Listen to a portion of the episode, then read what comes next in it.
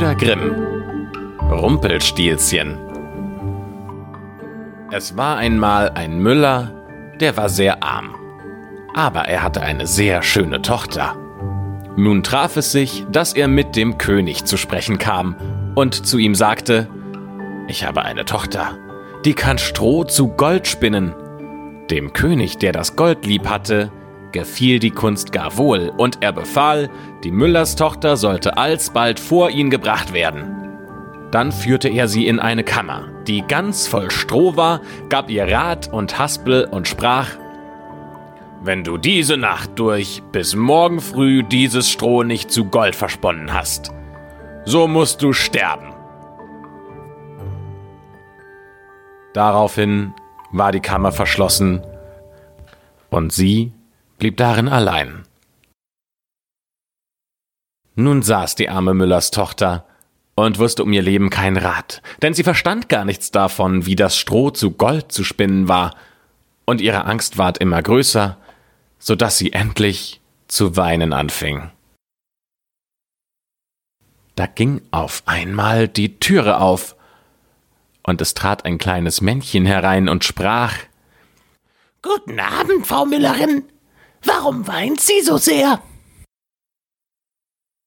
Ach, antwortete das Mädchen, ich soll Stroh zu Gold spinnen und ich verstehe das nicht. Sprach das Männchen, Was gibst du mir, wenn ich's dir spinne? Mein Halsband, sagte das Mädchen. Das Männchen nahm das Halsband, setzte sich vor das Rädchen und schnurr, schnurr, schnurr, dreimal gezogen, war die Spule voll.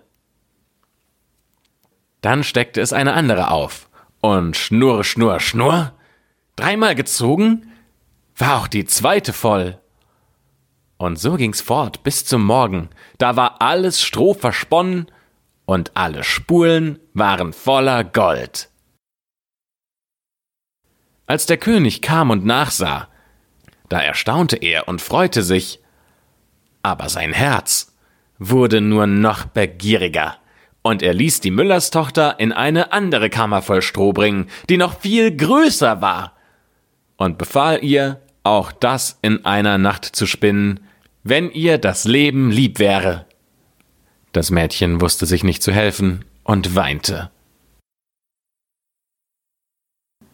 Da ging abermals die Tür auf, und das kleine Männchen kam und sprach Was gibst du mir, wenn ich das Stroh zu Gold spinne? Meinen Ring von dem Finger, antwortete das Mädchen. Das Männchen nahm den Ring und fing wieder an zu schnurren mit dem Rade und hatte bis zum Morgen alles Stroh zu glänzendem Gold gesponnen. Der König freute sich über die Maßen bei dem Anblick, war aber immer noch nicht des Goldes satt, sondern ließ die Müllerstochter in eine noch größere Kammer voll Stroh bringen und sprach Die musst du noch in dieser Nacht verspinnen. Wenn dir das gelingt, dann sollst du meine Gemahlin werden. Denn, dachte er sich, eine reichere Frau, eine reichere Frau kannst du auf der Welt nicht haben.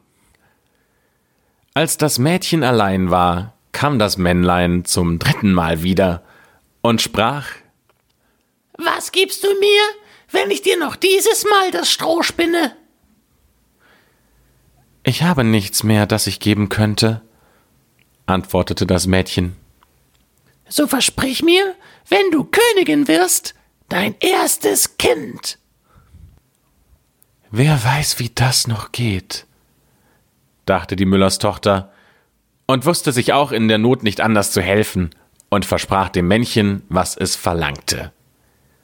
Dafür spann das Männchen noch einmal das Stroh zu Gold.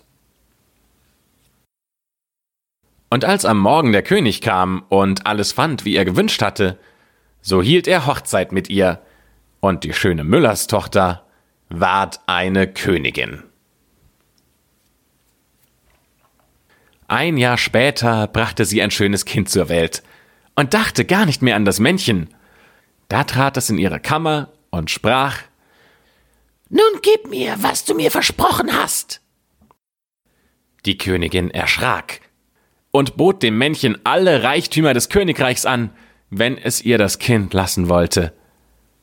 Aber das Männchen sprach Nein, etwas Lebendes ist mir lieber als alle Schätze dieser Welt. Da fing die Königin so an zu jammern und zu weinen, dass das Männchen Mitleid mit ihr hatte und sprach Drei Tage will ich dir Zeit lassen. Wenn du bis dahin meinen Namen weißt, so sollst du dein Kind behalten. Nun dachte die Königin die ganze Nacht über an alle Namen, die sie jemals gehört hatte, und schickte einen Boten übers Land, der sollte sich erkundigen, weit und breit nach neuen Namen. Als am anderen Tag das Männchen kam, fing sie an mit Kaspar, Melchior, Balzer und sagte alle Namen, die sie wusste, nach der Reihe her, aber bei jedem sprach das Männlein So heiß ich nicht. Den zweiten Tag ließ sie herumfragen bei allen Leuten und sagte dem Männlein die ungewöhnlichsten und seltsamsten vor. Rippenbiest, Hammelswade, Schnürbein. Aber es blieb dabei. So heiß ich nicht. Den dritten Tag kam der Bote wieder zurück und erzählte. Neue Namen habe ich keinen einzigen finden können. Aber wie ich an einer hohen Burg um die Waldecke kam, wo Fuchs und Has sich gute Nacht sagen, so sah ich da ein kleines Haus. Und vor dem Haus brannte ein Feuer. Und um das Feuer sprang ein gar zu lächerliches Männchen, hüpfte auf einem Bein und schrie Heute back ich, morgen brau ich, übermorgen hol ich der Königin ihr Kind. Ach, wie gut, dass niemand weiß, dass ich Rumpelstilzchen heiß. Da war die Königin ganz froh, dass sie den Namen wusste. Und als dann das Männlein kam und sprach Nun, Frau Königin, wie heiß ich? fragte sie erst Heißt du Kunz? Nein. Heißt du Heinz? Nein. Heißt du etwa Rumpelstilzchen? Das hat dir der Teufel gesagt. Das hat dir der Teufel gesagt. schrie das Männlein und stieß mit dem rechten Fuß vor Zorn so tief in die Erde, dass es bis an den Leib hineinfuhr. Dann packte es in seiner Wut den linken Fuß mit beiden Händen und riss sich selbst mitten entzwei.